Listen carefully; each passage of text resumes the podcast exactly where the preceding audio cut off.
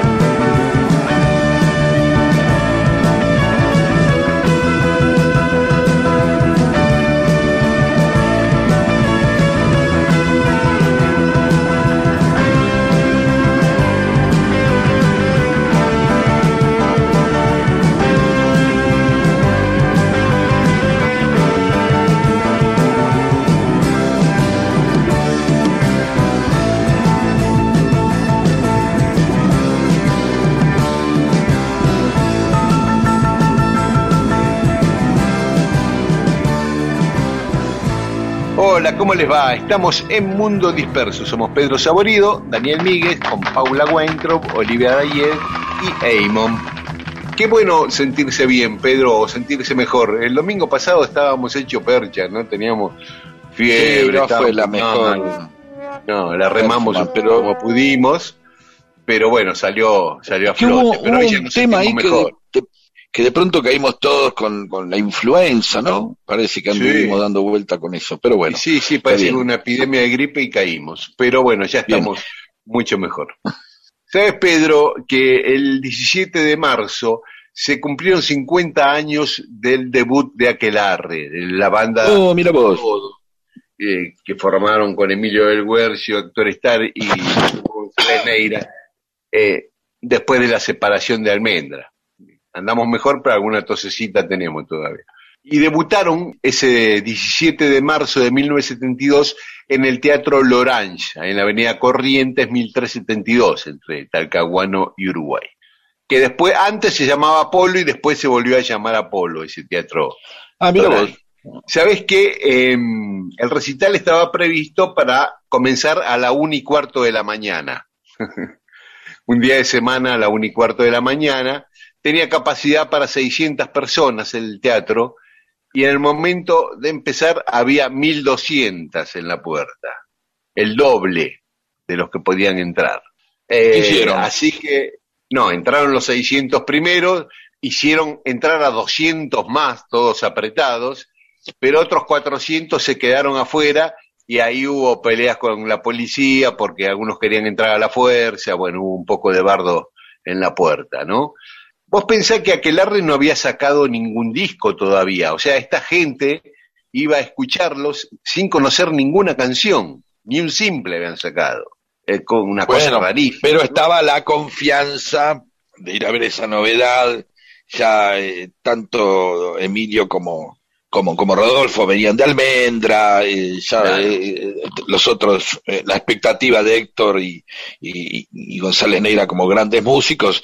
Sí, la confianza de saber que iban a ver de qué se trataba, ¿no? Qué hermoso eso, qué lindo. Claro, Una claro, pena que obviamente que el éxito y la expectativa terminaron a los ganchos con la cana, pero bueno, son cosas que casi folclóricas dentro del rock, ¿no? Sí, sí. Bueno, y esa noche Aquelarre tocó 12 canciones, las seis que iban a formar el primer long play, otras cinco que después grabaron en Candiles y un instrumental, Blues y Vino, que recién lo grabaron en el 99, en 1999 con En Corazones del Lado del Fuego. Y Rodolfo una vez nos contaba que ellos armaron canciones en función de dar un concierto, no de grabar un disco.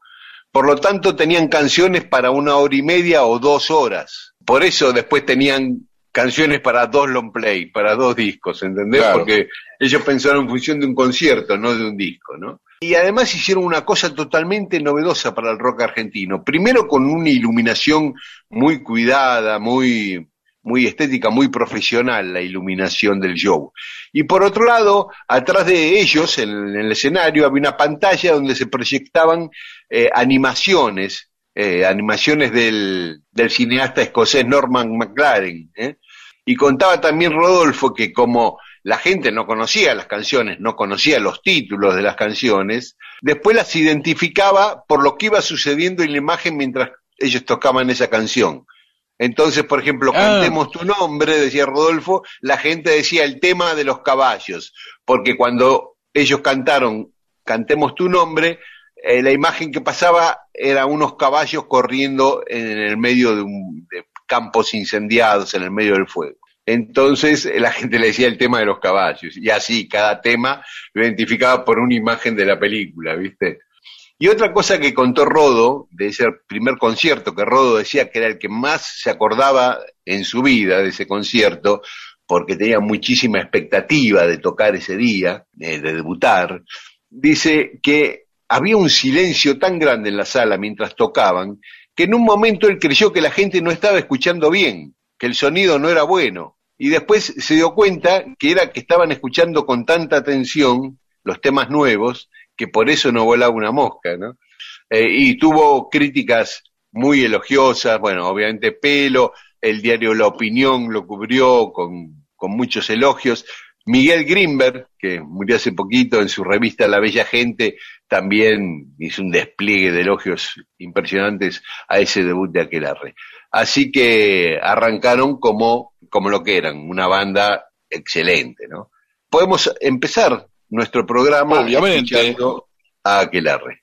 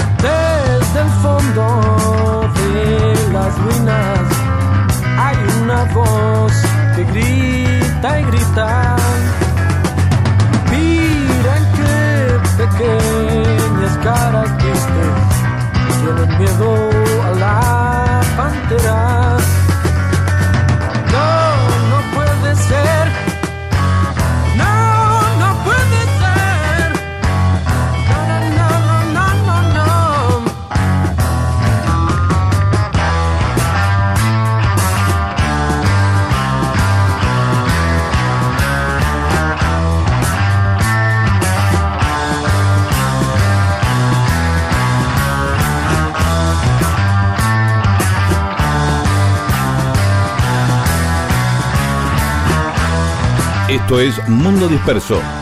Todo eso que alguna vez sucedió solo para que vos estés escuchándolo ahora. Mundo Disperso.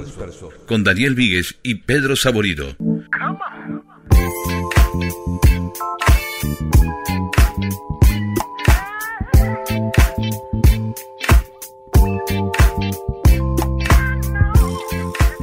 Y hoy en Mundo Disperso vamos a hablar de la hija de Neruda, una hija que él nunca mencionó su existencia en, su, en sus memorias, en su autobiografía, que confieso que he vivido, se titula el libro, ni la menciona. Y recién en este siglo, en el siglo XXI, hubo una investigación que reveló muchas cosas de esta hija de Neruda. Neruda estaba de cónsul en la isla de Java, en Indonesia, y ahí conoce a una nativa que era de ascendencia holandesa, porque Indonesia era colonia holandesa, María Hagenar Bogelsang. En un partido de tenis, en un club muy cheto, la conoce, se enamoran y se casan el 6 de diciembre de 1930 ahí en Java. El primer matrimonio de Neruda. al año siguiente se vuelve para Chile, Neruda, y se va con su mujer. Pero cuando llega a Chile se reencuentra con todos sus amigos, sus exnovias, empieza toda esa vida de bohemia y de farra de vuelta que a la mujer no le gustaba nada. Así estuvo sufriendo esta chica dos años, amenazando con el divorcio y qué sé yo, hasta que en 1933 se van a Buenos Aires porque a Neruda lo nombran agregado cultural de la Embajada de Chile en Buenos Aires. La chica dice, bueno, salimos de Chile y acá en Buenos Aires ya es otra cosa. ¿no? Se instalan ahí en el edificio Safico, en el piso 20. El edificio Safico está ahí, todavía está en pie, ahí en Corrientes 456, en la Avenida Corrientes. Y ahí se contacta Neruda con toda la intelectualidad argentina.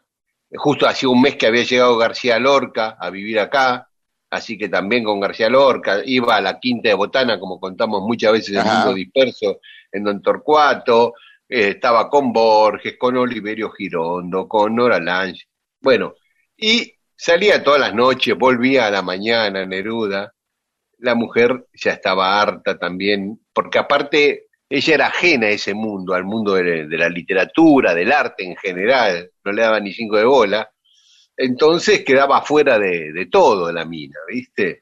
María. Y bueno, están, vivieron ocho meses en Buenos Aires y acá quedó embarazada. En Buenos Aires queda embarazada María, pero le dice, mira, yo me vuelvo a Europa, no aguanto más. Neruda se que no se quería divorciar todavía.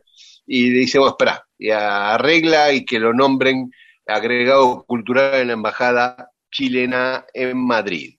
Y allá se van a Madrid. Rafael Alberti le consigue un departamento en la famosa Casa de las Flores, ahí en el barrio de Argüelles, en Madrid, y ahí se instalan. Y en agosto de ese año, de 1934, nace la hija de María y de Neruda, que le ponen Malva Marina. Malva Marina Trinidad Reyes Basualto, que son los, los apellidos de verdadero de Neruda. Pero la nena nace con hidrocefalia y le auguraban una muerte prematura, irremediable.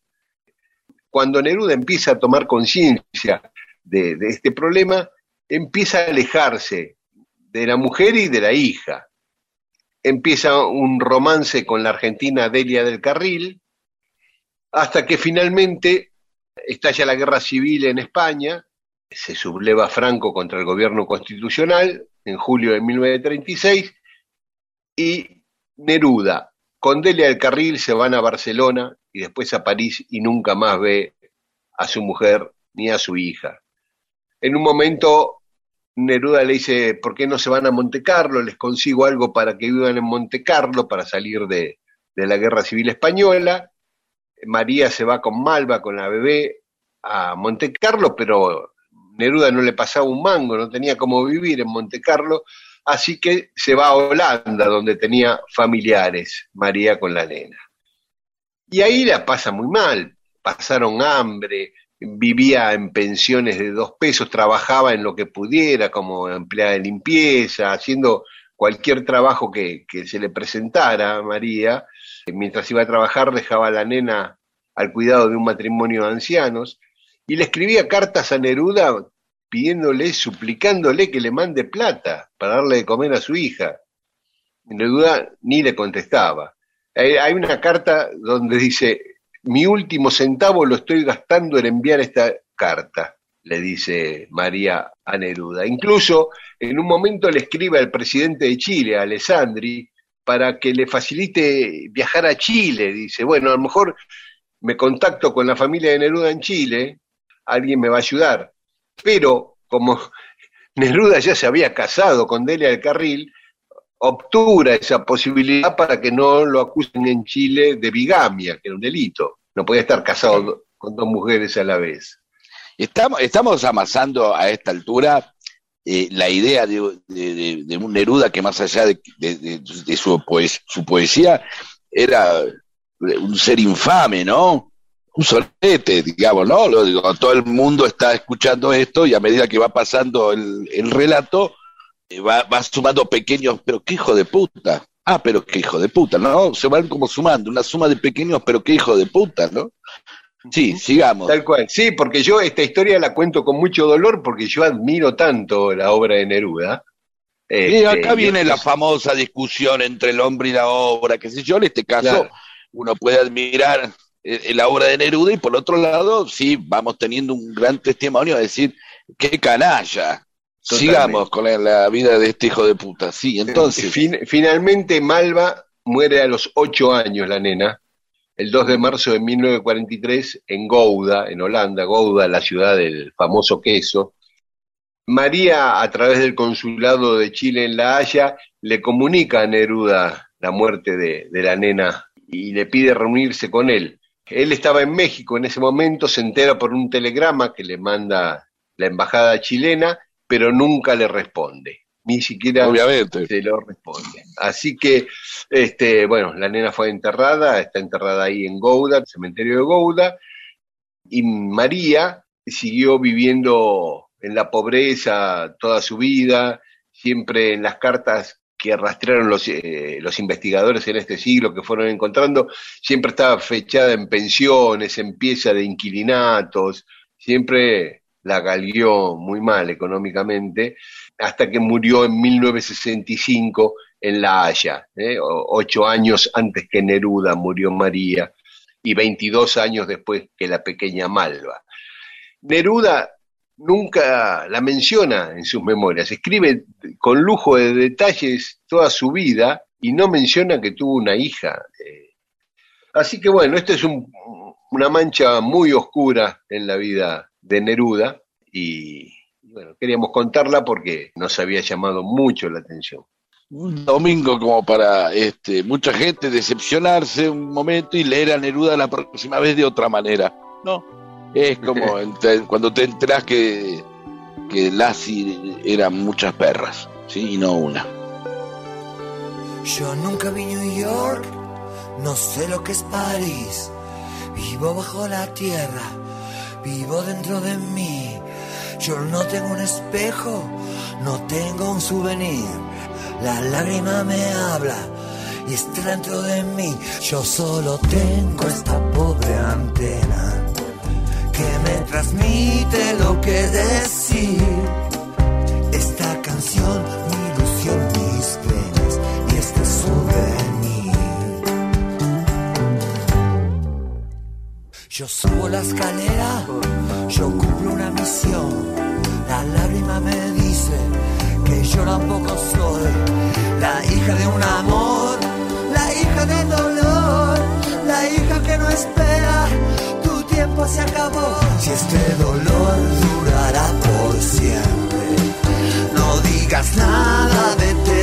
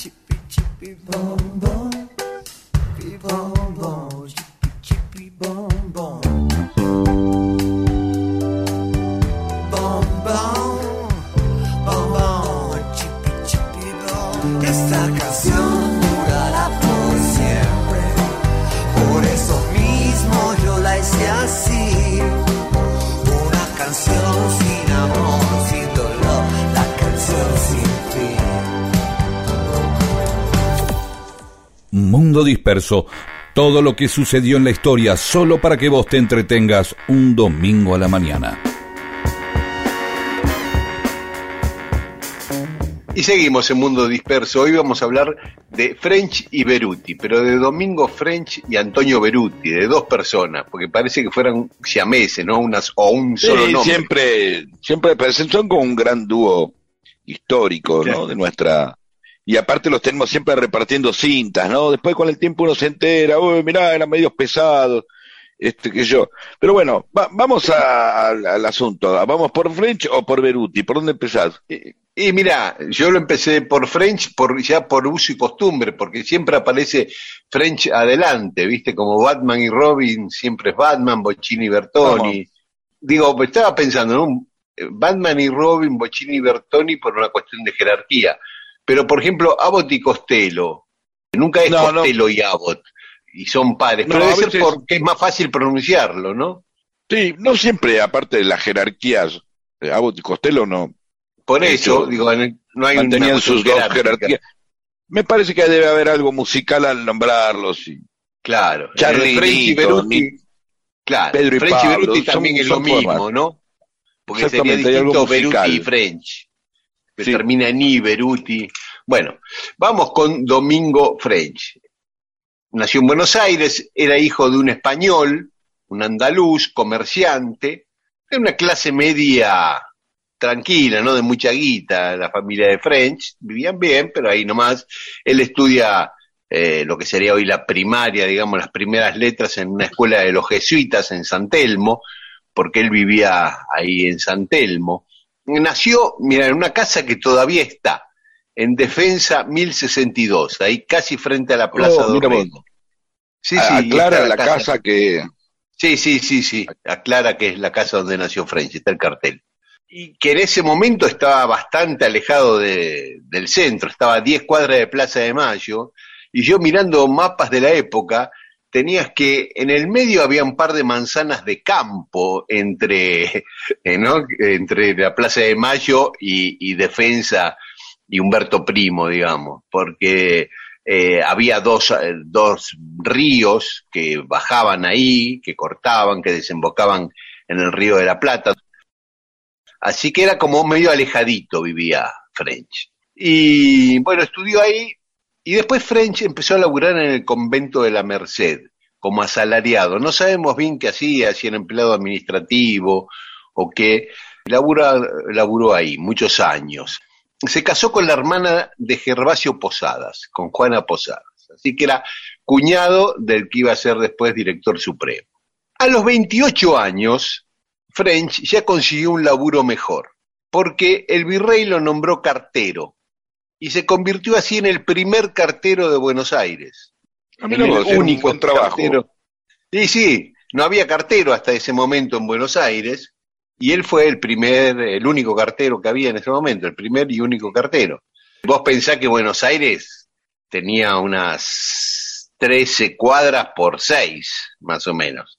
No era tanto andar caminando, ¿no? Y aparte mucha gente no sabía leer, así que tampoco era un laburo que le, le llevaba tanto tiempo, me imagino. Pero bueno, este, quedó en la historia como el primer cartero de Buenos Aires, French. Hasta que llega un momento que lo hace pasar a otro estado, a destacarse, que son las invasiones inglesas. Ahí él se junta con Pueyrredón, se suma al cuerpo de húsares que había armado Pueyrredón y combate en la batalla de la chacra de Perdriel, ahí en San Martín, en el conurbano. Así que un año después, Liniers, por su valentía en el combate, lo nombra teniente coronel con lo cual entra en la carrera militar French ahí. ¿eh? Ya cambia su estatus, su profesión, todo. Antonio Beruti, vamos con Beruti. Era dos años más grande que French, también había nacido en Buenos Aires, era una familia más de guita, el padre era escribano, que lo hace estudiar en el Colegio Real San Carlos, el actual Nacional de Buenos Aires, y después lo un apellido italiano Beruti, ¿no? Así como French suena francés, Beruti suena italiano, no necesariamente, ¿no? Sí, sí, sí, sí. French suena francés y efectivamente quiere decir francés en inglés, eh, porque el padre era español, pero el abuelo, el padre del padre, era irlandés, el de French. Ah. Y, Beruti lo mandan a estudiar después al Colegio de Nobles de Madrid y después abogacía a la Universidad de Salamanca, la misma que estudió, donde estudió Belgrano ya recibido de abogado, vuelve a Buenos Aires, y se suma al partido carlotista, que alguna vez lo habíamos mencionado de refilón al hablar de la reina Carlota, la esposa del rey de Portugal Juan VI, eh, donde estaba Belgrano.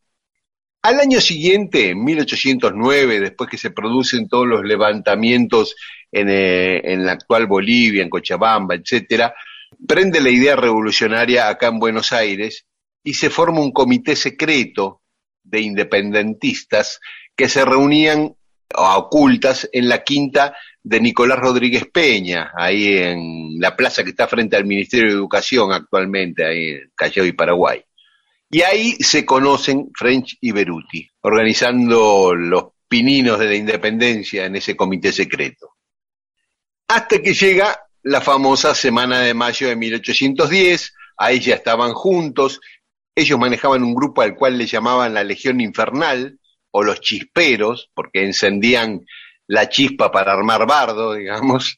Y el 21 de mayo van a, la plaza con 600 hombres armados para pedir que caiga el virrey.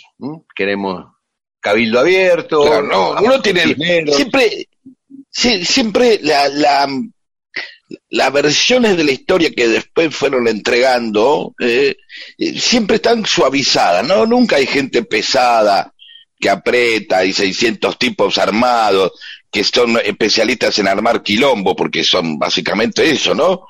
eh, sino que eran dos tipos que repartían cintas. Claro, claro. ¿No? sí. No, a pesar de que, como estamos viendo, eh, uno era abogado, el otro había sido militar, venían de familias acomodadas, pero igual tenían la capacidad de armar bardo, digamos, de, de, este, de gestionar quilombo, por decirlo de alguna manera, ¿no? Claro, claro. y estaban encargados de eso, les tocó eso, les reparto el laburo habrá dicho, bueno, mira, vos vas a redactar, este, vos vas a hacer las proclamas, vos te vas a encargar de la prensa y ustedes dos, vos, ¿quién, quién quiere armar quilombo? Y French y Beruti levantan, bueno, nosotros no sé, nos gusta y, y lo, lo, seguramente lo hacían muy bien, porque había que hacerlo bien. Sí, muy organizado. Eh, el propio hermano de Beruti, Juan Manuel Beruti, que escribió sus memorias, unas memorias que son fantásticas para descubrir cosas muy puntuales de la historia argentina, cuenta sobre ese día, porque aparte lo iba escribiendo al toque, ¿viste? No es que lo escribió 100 años después. Claro. Cu cuenta, a la plaza no asistió más pueblo que los convocados para el caso por mi hermano y French. O sea, no es que fue una movilización espontánea.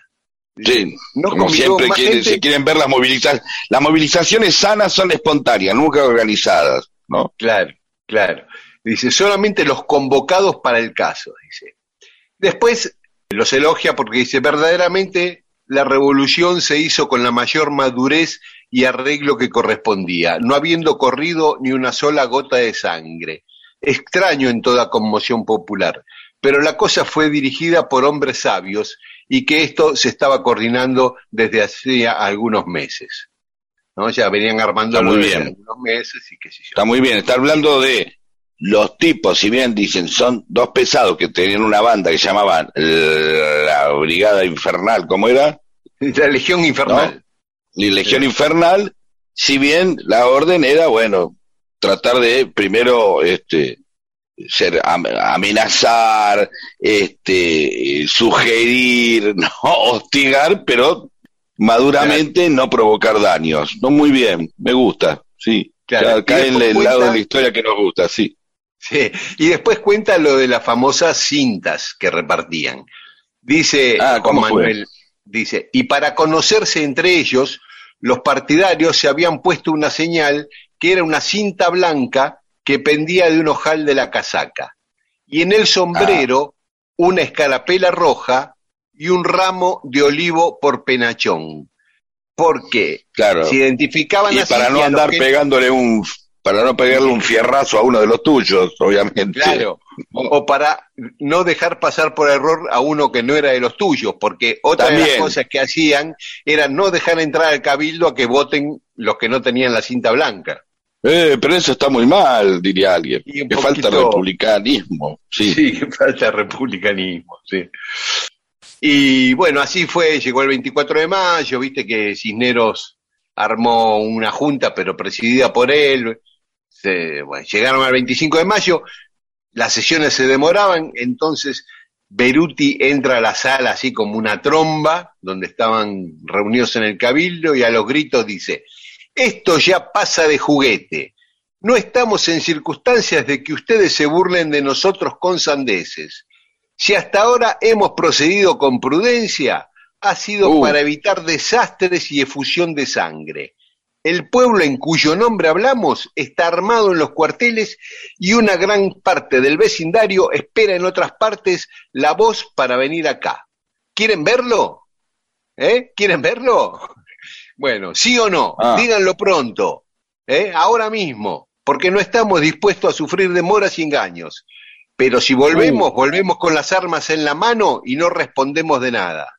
No, Ahí los tipos empezaron a sesionar en el momento. Claro. Eh, ahí Cisneros se fue al mazo y dijo, bueno, sí, sí, sí, sí, sí, sesionemos. Y bueno, eligen a la primera. ¿Cuál fue la, junta. fue pa- para amenaza vehemente eh, fue larga, digamos, ¿no? Estaba, digamos, bien, Sí. bien armada, bien dicha, ¿no? Sí, Este, sí, sí, sí, sí, sí.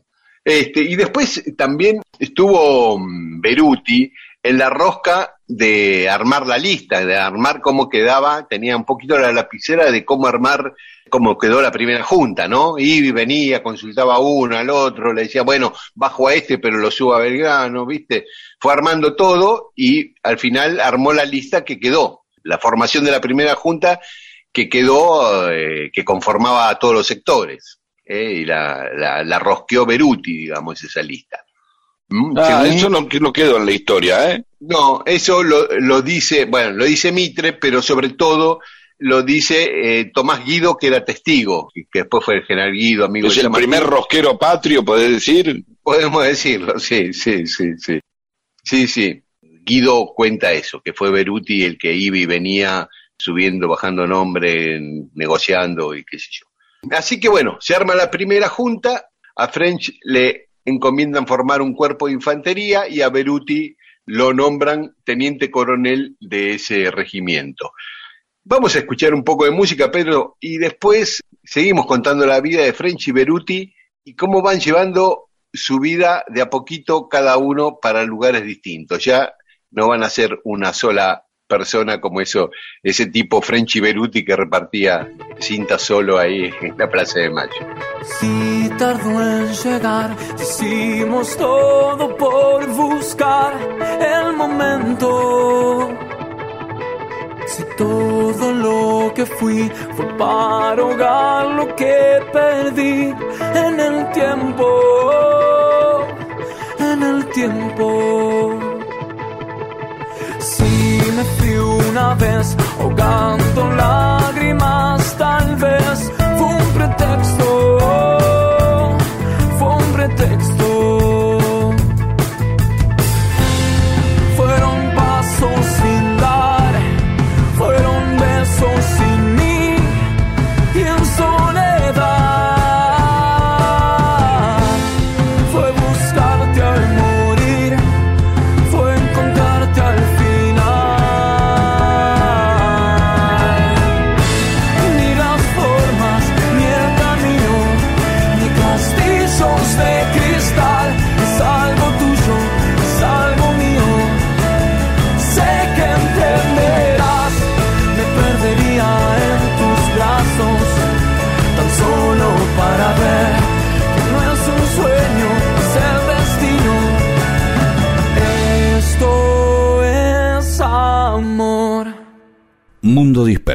Toda una historia solo para que exista este programa. Recalculando.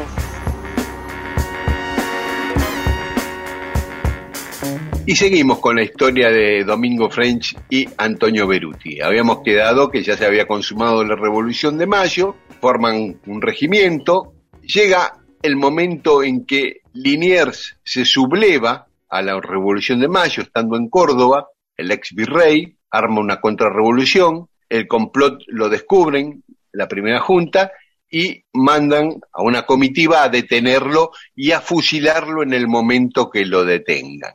Y ese grupo va encabezado por Francisco Ortiz de Ocampo, lo acompañan Balcarce, Vieites y Chiclana, entre los, los jefes.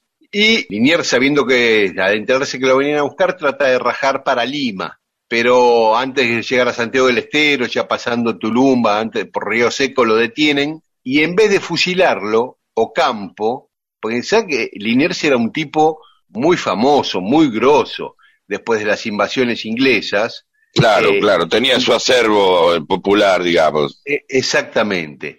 Entonces Ocampo no se anima a fusilarlo, lo detiene y empieza a traerlo hacia Buenos Aires. Empieza un viaje hacia Buenos Aires para traerlo preso a Buenos Aires. Y manda un chasqui a avisar a la primera junta.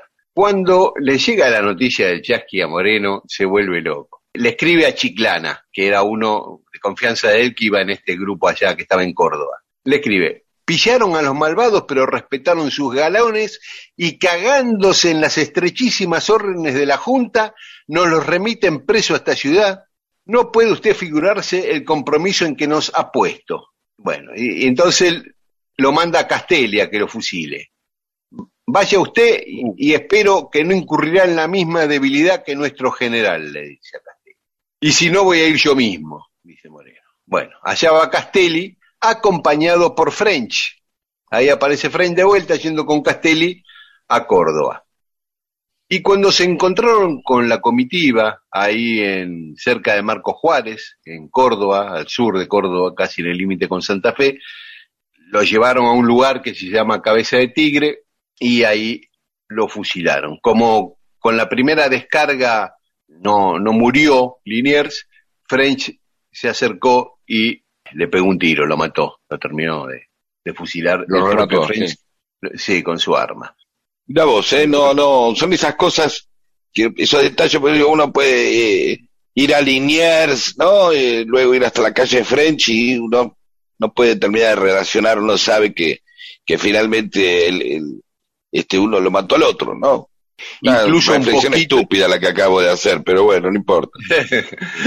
y, e incluso un poquito antes, eh, French había ido a verlo a Liniers donde lo tenían y con lágrimas en los ojos le pidió perdón. Le dijo perdón Ah, y no- se quebró y no pudo seguir hablando antes de fusilarlo. Y años después, French escribió respecto a este, al fusilamiento de Liniers. Entre mis sentimientos por un lado y mi respaldo a la patria naciente, no podía dudar. Liniers estaba contra la Revolución de Mayo, porque dice que él tenía sentimientos de afecto hacia Liniers, ¿no? Claro, era un Eh, tipo querido a partir de, de, de hecho, este, bueno, ambas fueron figuras de la, de la, este, las invasiones, ¿no? Sí, por eso era una figura muy querida, por eso la calentura de Moreno, porque si me lo traen a Buenos Aires es un quilombo. Eh, el, propio el propio Liniers, eh, cuando pensó que lo llevaban a Buenos Aires, dijo, bueno, cuando llego no está tan mal esto, porque cuando llego el pueblo va a salir a clamarme y se les va a complicar la vida a estos muchachos. Eso pensó Liniers, se lo dijo Claro. a algunos de los que estaban con él. Bueno, sigue la vida de Beruti y Liniers ligados a la revolución hasta que lo voltean a Moreno, lo mandan a, a Inglaterra, muere en alta mar.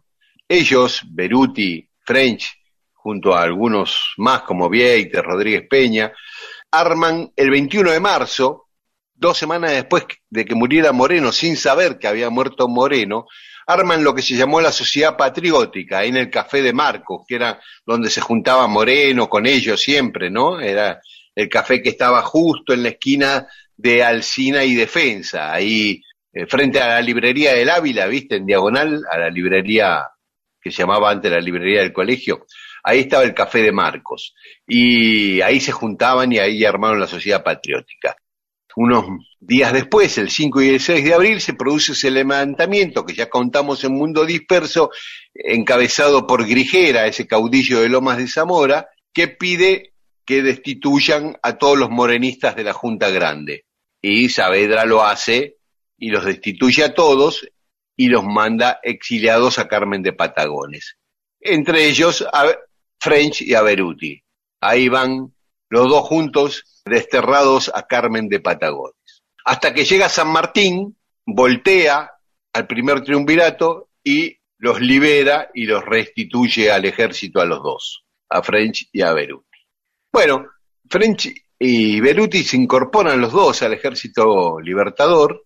French viaja al Alto Perú. Después tiene encontronazos con el directorio y lo destierran. Álvarez Tomás lo vuelve a habilitar, bueno, y lo vuelve a mandar a- a- al ejército del norte, al, mando de Rondó. Ahí se pelea en el ejército del norte con Güemes, casi tienen un choque armado entre las tropas de los dos por discusiones entre Güemes y French, pero al final hacen las paces, bueno, quedan las órdenes de Belgrano y desoye unas órdenes de Pueyrredón y lo hacen volver a Buenos Aires, a French. Y ahí se suma a Dorrego, que ya estaba enfrentado a Pueyrredón, y se une al Partido Popular de Dorrego. Así que cuando Pueyrredón se cansa de este Partido Popular, los destierra a todos a Estados Unidos, como habíamos contado cuando hablamos del exilio de Dorrego, Claro. y termina Dorrego y French en Baltimore, Estados Unidos. Así que allá va su tercer destierro, esta vez más lejos que nunca, a Estados Unidos, French. Vuelve en 1819, sigue perteneciendo a los federales y participa en la batalla de Cañada de la Cruz, al mando de Soler, donde pierden contra Stanislao López y Alvear, y ya ahí queda medio corrido, sin ninguna relevancia de actuación pública, hasta cuatro años después que muere en 1825 cuando tenía 50 años. Tuvo dos hijos, uno que fue cura y el otro que fue farmacéutico. Mientras Beruti, que también participó en la Guerra de la Independencia, lo habían nombrado gobernador de Santa Fe, después lo nombraron en 1814 gobernador de Tucumán, en 1815 hizo por primera vez la bandera blanca y celeste que había creado Belgrano, la hizo por primera vez en el Fuerte Porteño, lo que es la Casa de Gobierno actualmente, y Pueyrredón lo designa para que vaya a pelear con San Martín a Chile. Y participa en la batalla de Chacabuco, Beruti. Y también lo hizo que San Martín le da una medalla de oro Ah. por su participación en la batalla de Chacabuco. Finalmente se queda a vivir en Mendoza, se retira del ejército, se casa con Mercedes Ortiz, Meche- Mecha Ortiz, ¿no? Mercedes Ortiz, este, sí, que era muy amiga de, de Remedio de Escalada, la mujer de San Martín, y ahí se queda. Pero años después, en 1823, vuelve a la actividad política militando en el Partido Unitario, exactamente al revés que French. Mira vos. Se pone a las órdenes de la Madrid, la Madrid cuando fue gobernador de Mendoza lo nombró ministro, y ahí anduvo, sin tener lugares muy relevantes, pero siempre este, militando en el Partido Unitario. Hasta que en 1841, siendo ya grande, tenía 69 años, participó de la batalla de Rodeo del Medio, ahí en Mendoza, bajo las órdenes de la Madrid, eh, donde Pacheco le gana, Pacheco el principal general de, de Rosas, ¿no? Le gana, y ahí se retira y dos meses, menos de dos meses después de esa batalla, muere a los 69 años Beruti. Así que bueno, esa es la vida de estos dos hombres que se conocieron antes de la Revolución de Mayo, que estuvieron juntos con la Legión Infernal, que fue central para poder reunir el cabildo y desplazar a Cisneros y crear la primera junta. Fueron exiliados juntos después por Saavedra, pasaron varias penurias juntos, hasta que finalmente sus caminos políticos se dividen porque French se hace federal y Beruti unitario. En este film velado, en blanca noche, el hijo tenaz de tu enemigo, el muy verdugo cena distinguido. Una noche de cristal que se hace añicos. No lo soñé.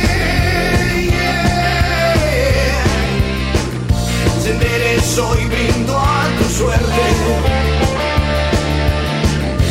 No lo soñé. Y se ofreció mejor que nunca. No mires, por favor, y no prendas la luz. La imagen te desfiguró.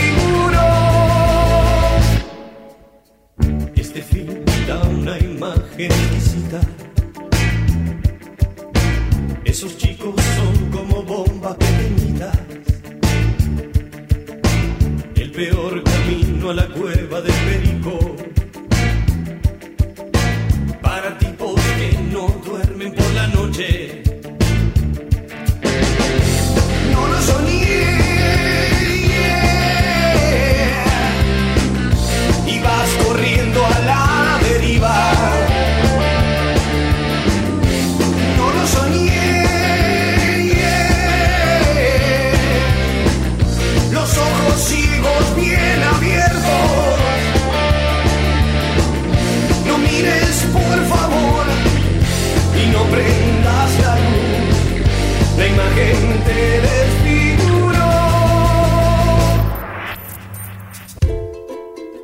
Fiestas, cumpleaños, encuentros en la puerta del colegio y en cualquier ocasión en la que hay que comunicarse con otra persona, existe Mundo Disperso, el programa que provee historias que unen a la gente y la hacen más buena, porque se comunican entre sí. Y ahí charlan y se hacen amigas. Esto es Mundo Disperso, con Daniel Víguez y Pedro Saborido.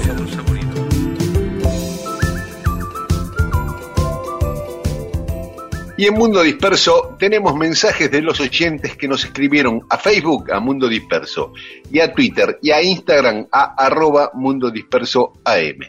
César de Verazategui, eh, eh, con el tema de las rivalidades, ¿no? En Smart TV, por ejemplo, eh, para él es Samsung versus Sony en teléfonos, Samsung versus Motorola, en amplificadores valvulares versus estado sólido, y en escritores Borges versus Art. Bueno, esto de Borges versus Art tenía la versión Florida versus Boedo, ¿no?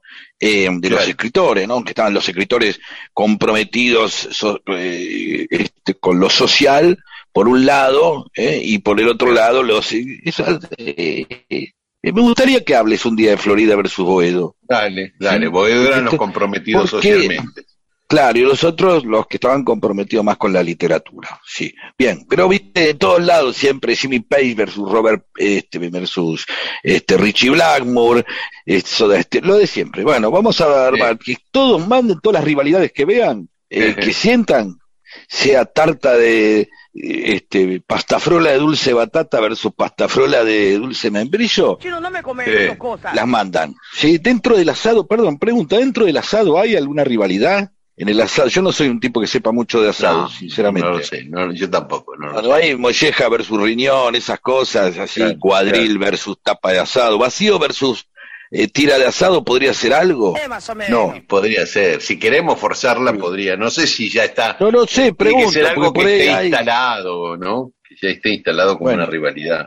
Bueno, eso, bueno, manden. Sí, tampoco empiecen a inventar cualquier cosa. Claro. O sí, Miguel Saco, eh, uno de nuestros ingenieros agrimensores que nos escucha, porque tenemos muchos ingenieros agrimensores que nos escuchan, en mi niñez vivía en la esquina de la calle Lincoln e Inglaterra, en Castelar. Para mí no había dudas, claro que Lincoln era una galletita, por la galletita, claro. Uno, yo conocí la palabra Lincoln ni siquiera por el- la localidad de Lincoln, eso vino después, porque mi mamá vivía en Arenaza, cerca del partido de Lincoln, en la provincia de Buenos Aires. Pero es verdad, qué sé yo si era Abraham Lincoln, el Claro, tipo, claro, ¿entendés? claro. Que era el- una galletita que se llamaba Lincoln, y también había un auto Lincoln.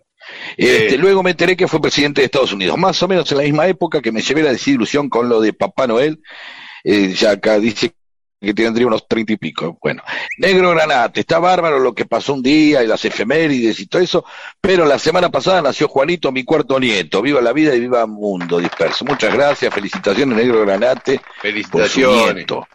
Juan Pablo Sánchez, Pedro y Daniel tienen la voz re parecida, o es la misma voz, o es uno de los dos que habla siempre. Bueno, igual no importa, muchas veces me confundí en almendra a Luis con Emilio.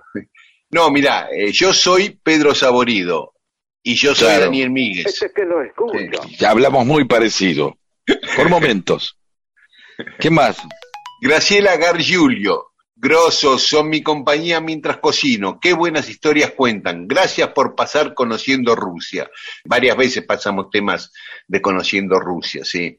Fermut, ja, ja, ja, ja, no, ah, porque a Fermut la otra vez había hablado de eh, El Zorro y Don Hipólito. Y yo me derivé a cualquier cosa, no entendía el mensaje y digo, debe estar hablando del Zorro Julio Argentino Roca e Hipólito eh, Irigoyen. No, estaba hablando del zorro Don Diego de la Vega, que tenía una novia en Monterrey cuando llegó Bullar, dice. Ah, mira vos. Pero bueno, ya han aclarado que parece que no son los mismos Monterreyes. claro. El duende, en Mon- el Monterrey del Zorro no es el mismo Monterrey que atacó Bouchard.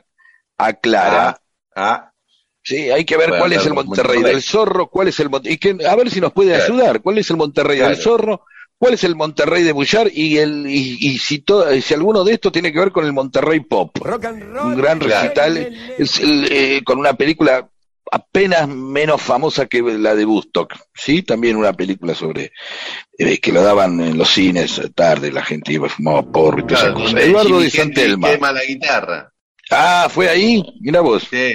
Eduardo de Santelmo. McCartney tuvo otro hit en música disco, aclara por este.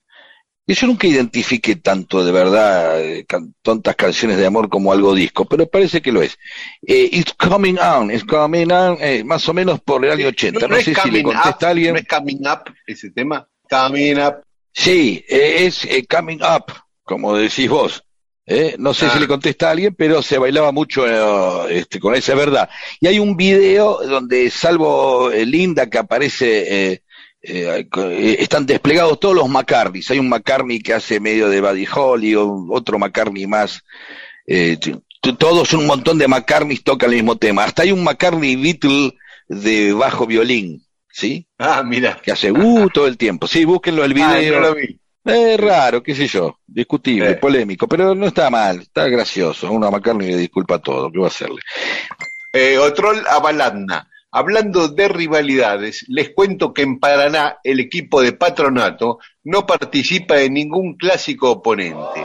Ah, mira, yo creí que era Atlético Paraná, pero bueno. Sí, o alguno. no, sí, no, igual había un clásico famoso en Paraná que era de Atlético Paraná y Belgrano de Paraná. A lo mejor puede ser, como dice Otrol, que de, bah, puede ser, no, seguro, Bueno. si es de ahí él lo sabe, claro. Mira, hay algo que me enteré en Salta, que por ejemplo, Central Norte, me parece que Central Norte versus Juventud Antoniana es mucho más potente que cualquier otro partido que se juegue contra el tercero en Discordia, que es un club más grande que es Gimnasia, ¿sí? Gimnasia y Tiro. Sí, parece que me, me explicaron así. Me dice, mira, sí, Juventud son clásicos los tres. Cualquier momento que juegan los tres es un clásico, pero el clásico es el de, de Juventud Antoniana con Central Norte. Este, Mira. no, no, no se compara. Los otros están, quedan ahí como bollando. Es raro, sí, la verdad que no, no tener un club sin clásico es raro. Eso le pasa a muchos clubes cuando uno les desciende, ¿viste?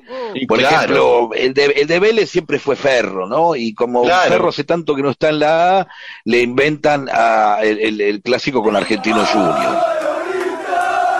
Bueno, Sí, le pasó oh. a los Andes Banfield. Los Andes Banfield, el clásico histórico.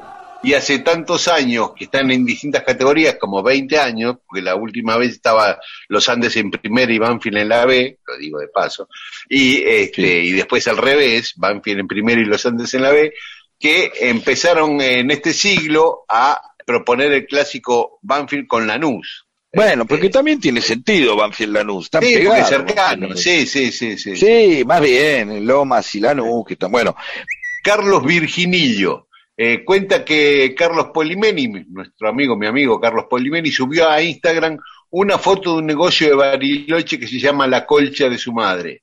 Me paré, que me causó mucha gracia y me acordé de Pedro. sí, Eh, es verdad, es verdad, yo lo vi, sí. ¿eh? Yo lo vi. Ah, mira. Mamushka, ¿podrán averiguar en qué lugar de Londres está la estatua de San Martín? Eh, sí, los, lo sé. Eh, pará, la vi. Está ahí atrás del Palacio de Buckingham, ahí en el centro. Creo que se llama Belgrave, la plaza. Este, y después sí está también la casa donde vivió San Martín, que se me la acuerdo de memoria, en Park Road 23. Ah, Paramos acá y después va a haber más mensajes de los oyentes. guarda quinto, mira.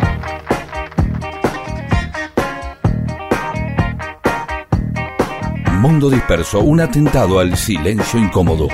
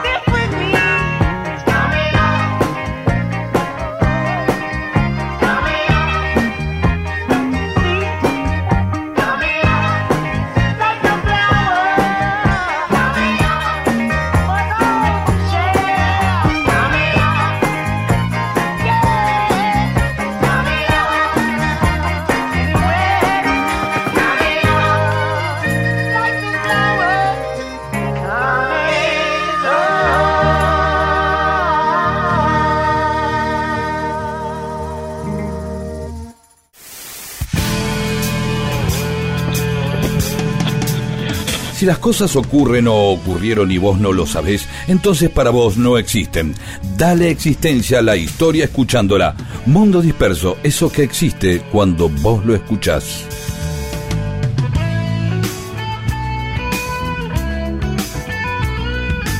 Y estamos en Mundo Disperso, Pedro.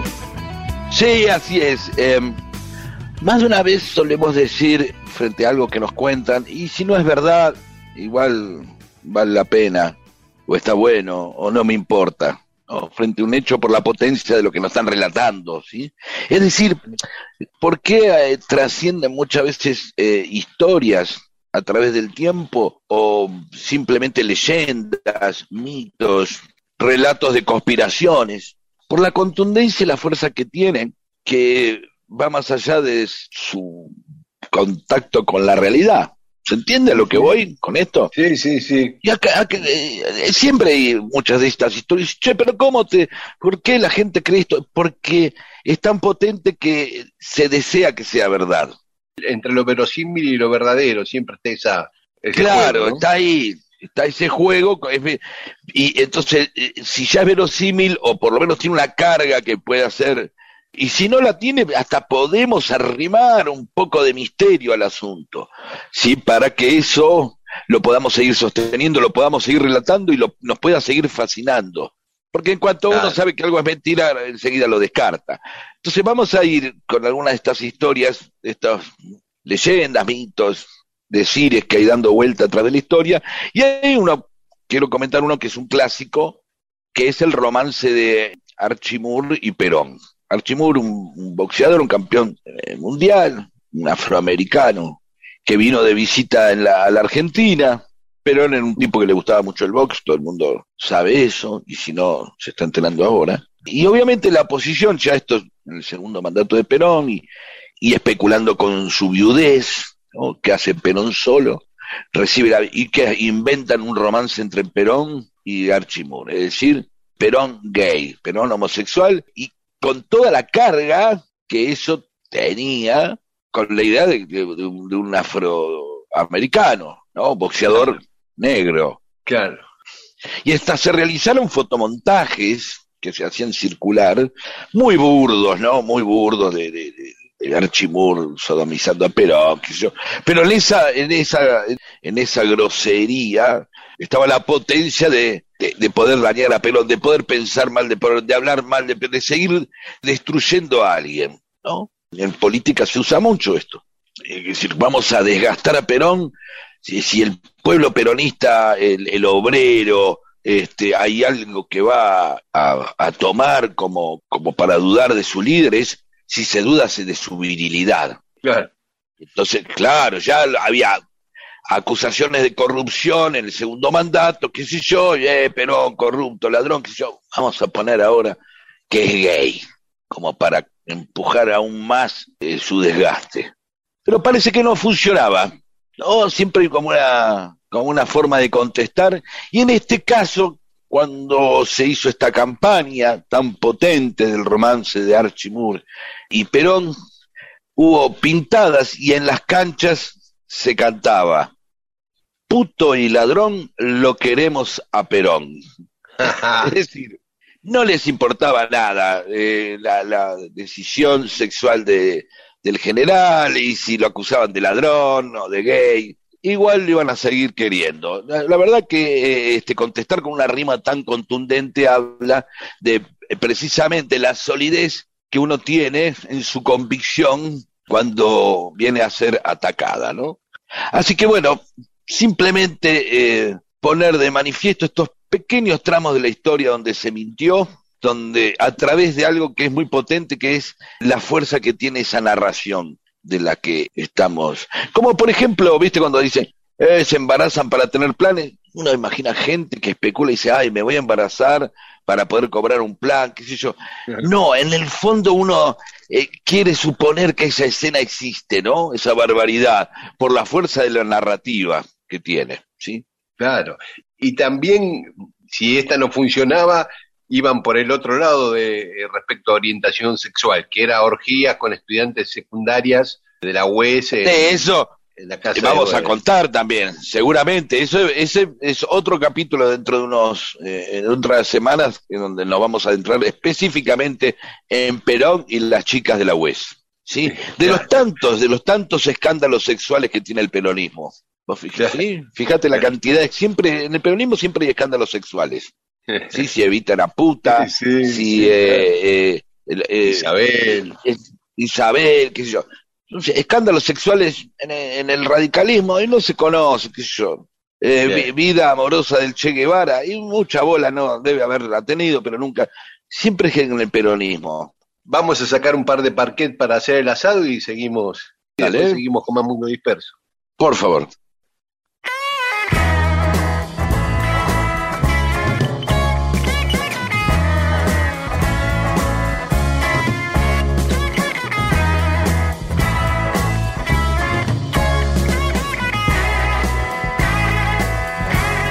Esto es Mundo Disperso. Con Daniel Víguez y Pedro Saborido.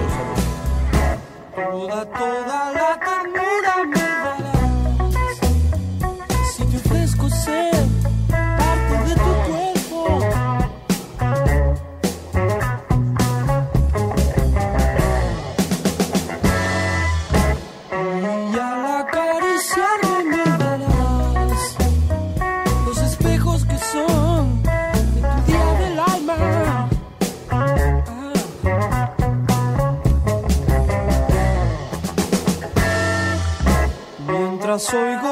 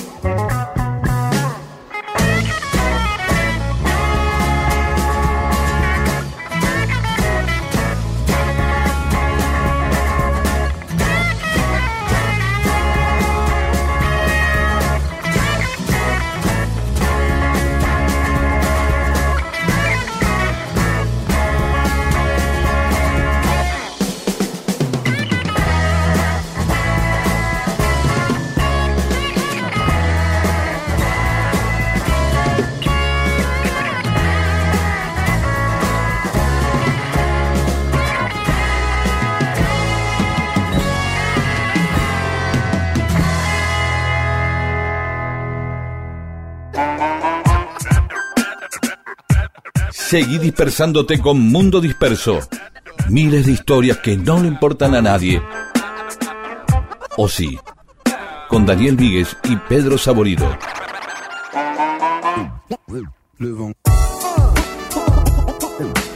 Y seguimos con mensajes de los oyentes en Mundo Disperso. Sí, Facundo Stark, gracias a ustedes tuve temas de conversación con varias personas. Eh, ¿viste? Es lo que decimos Sí. siempre. Son el pase de Riquelme a Palermo contra Real Madrid. Bueno, Ah. muchas gracias. Loloto eh, García, son unos divinos, dice así, directamente. Está con mayúscula, lo manda. Gabriel Roisman Posteraro, se pasaron a M y no avisaron toda la tarde buscándolos en la FM. Bueno, Ga- eh, Gabriel, lo que pasa es que siempre estuvimos en la M, ¿eh? Este, en la FM estamos a la noche, a las 12, en la repetición de este programa. Por ahí simplemente porque Gaby, que es un gran amigo y hermano de Herley de toda la vida, eh, por, por ahí lo escuchaba en- por, por- por una aplicación o por internet, ¿no? Y ahí vienen esas, a veces las confusiones. Por eso, un beso a Gaby, un beso a Lili. Eso es. Marisol Vilches, eh, de San Fernando, claro, dice que le pusimos un domingo un poco picante con Enrique VIII, este, incesto, muerte, sangre, estos ingleses, y hablar un poco de... Es verdad, siempre está la idea de los ingleses como muy así, Hugh este, Grant, ¿no? Sí. O Simon Templar, o Roger Moore, Sí. y también tienen de, de todos los ingleses, no es que son...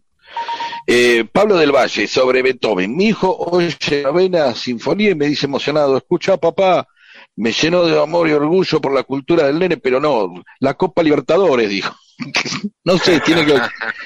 Y seguramente Eh, eh, la cortina propaganda.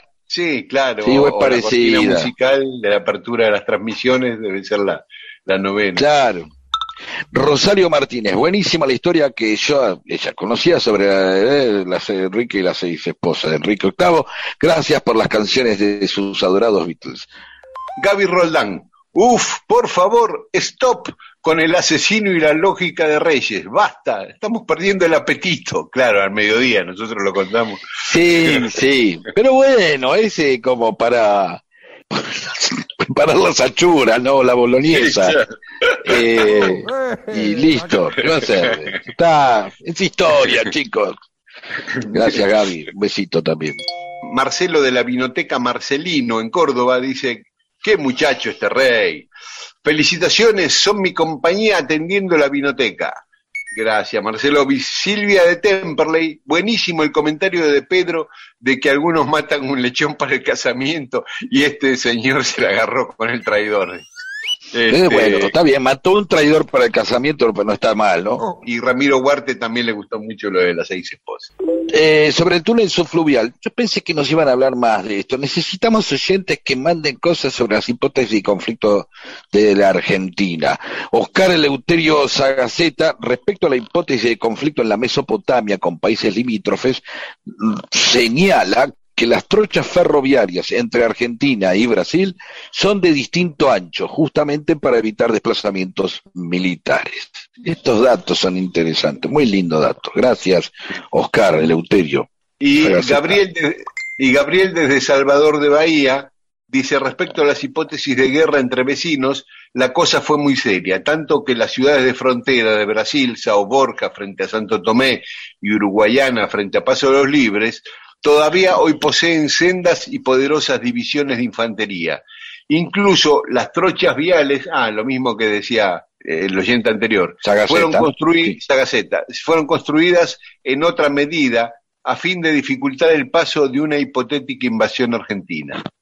Sí, y, a- y aparte, yo esto no, no me puse a checarlo, me dicen que eh, hubo siempre una gran preocupación porque las ciudades brasileras y las eh, uruguayas eh, sean eh, mucho más grandes que las que las enfrentaba. Es decir, Paysandú con Colón, eso, Uruguayana, tratar de eh, de Iguazú con, con Puerto Iguazú. Sí, sí, sí, eh, promocionar precisamente que sean lugares para, para irse a vivir y etcétera, etcétera, tener grandes poblados. Bueno, sí, adelante. Sí, sí.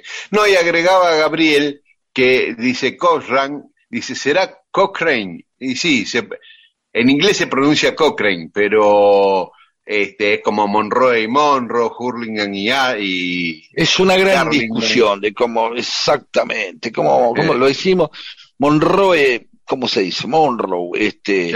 Dice Gabriel que este marino también fue el que trasladó, eh, era el que iba en el barco que trasladó a la familia real portuguesa cuando se exiliaron todos de Portugal a Río de Janeiro, pero a la primera capital de Brasil que fue Bahía. Claro, primero la, la delegación de Juan VI llegó a Bahía, creo que en enero de 1808, y en marzo fueron a Río de Janeiro, pero el barco que lo llevaba, mira quién lo manejaba, Cochrane o Cochrane. Cochrane. Bueno, Gracias a todas y a todos.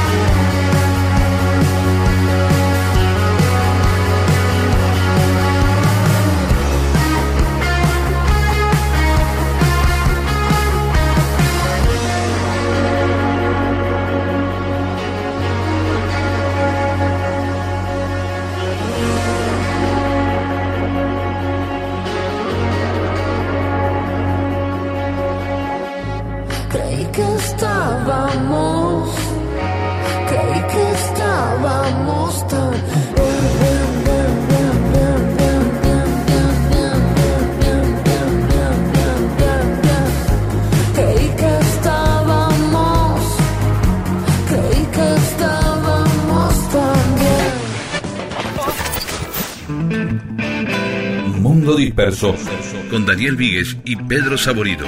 Todo lo que sucedió en la historia solo para que vos te entretengas un domingo a la mañana.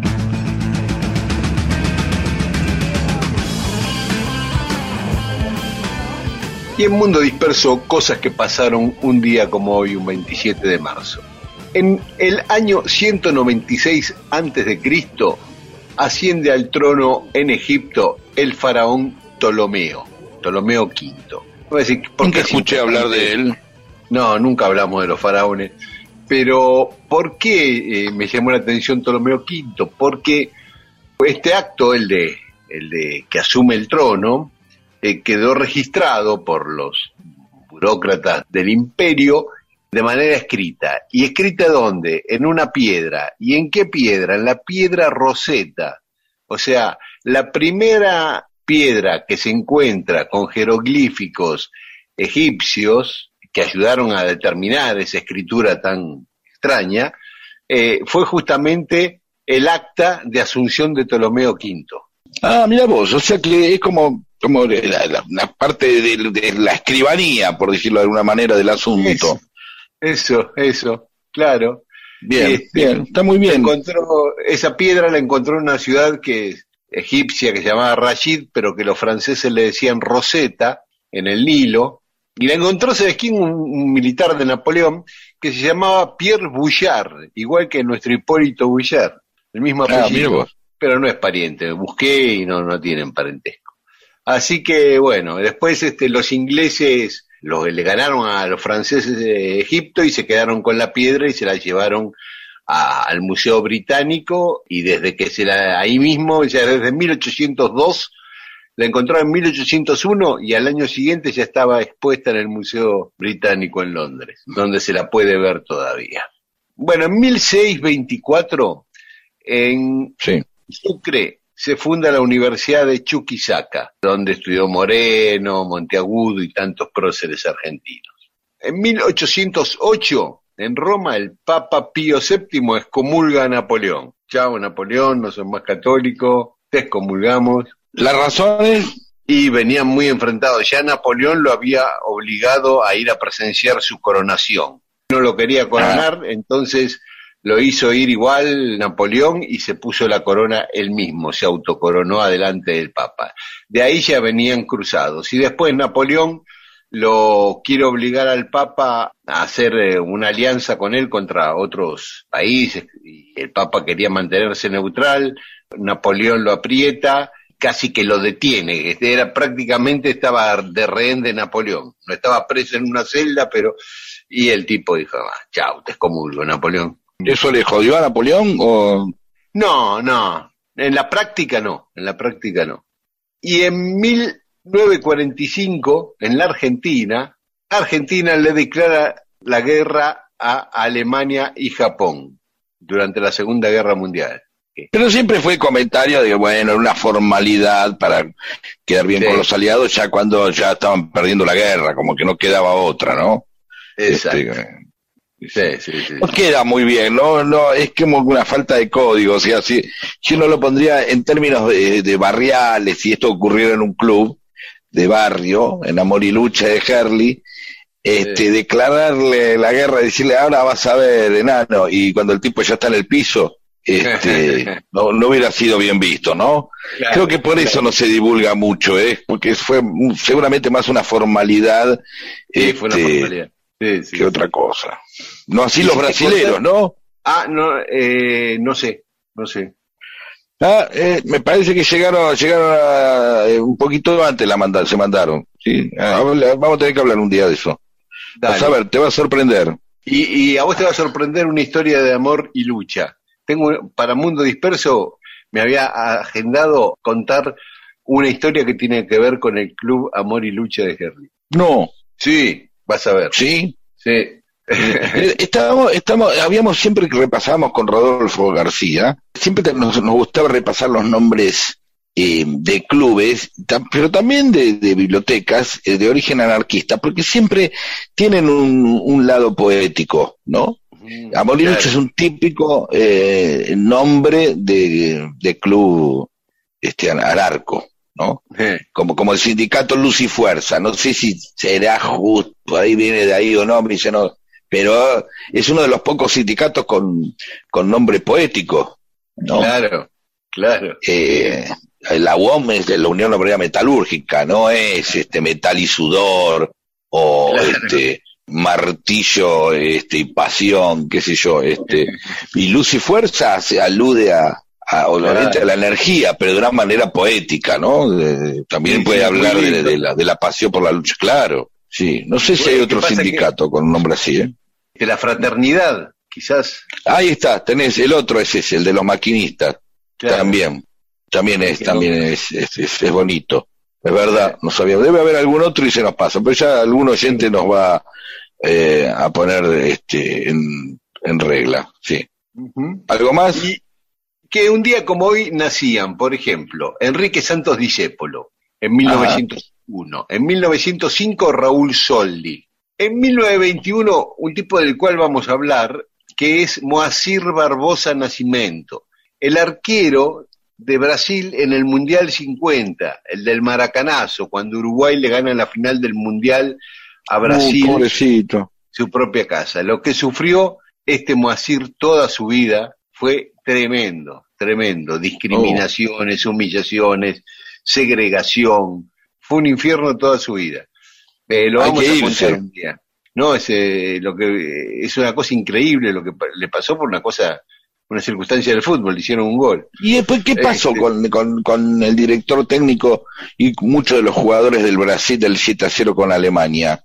Porque ese sí que es tremendo, ¿eh? Claro, ¿no? y, siguen su vida y siguen disfrutando sus millones. Bueno, nadie pide que los asesinen, No, digo, más pero bien, obvio. Este, pero no, quizás eh, eh, eh, esas pasiones se olvidan más rápido, ¿no? Que otrora, ¿no? Claro, por esta, por esta historia que vas a contar vos. Sí, un día vamos a contar la historia de Masir porque no, no, es delirante lo que le pasó al tipo.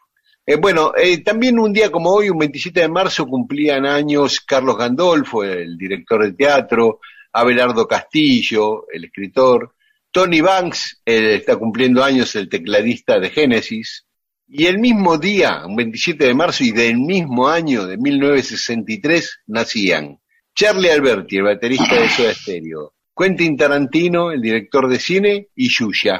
Sí. Los Ah, tres el mismo día, del mismo año. pensé que era más grande, Yuya.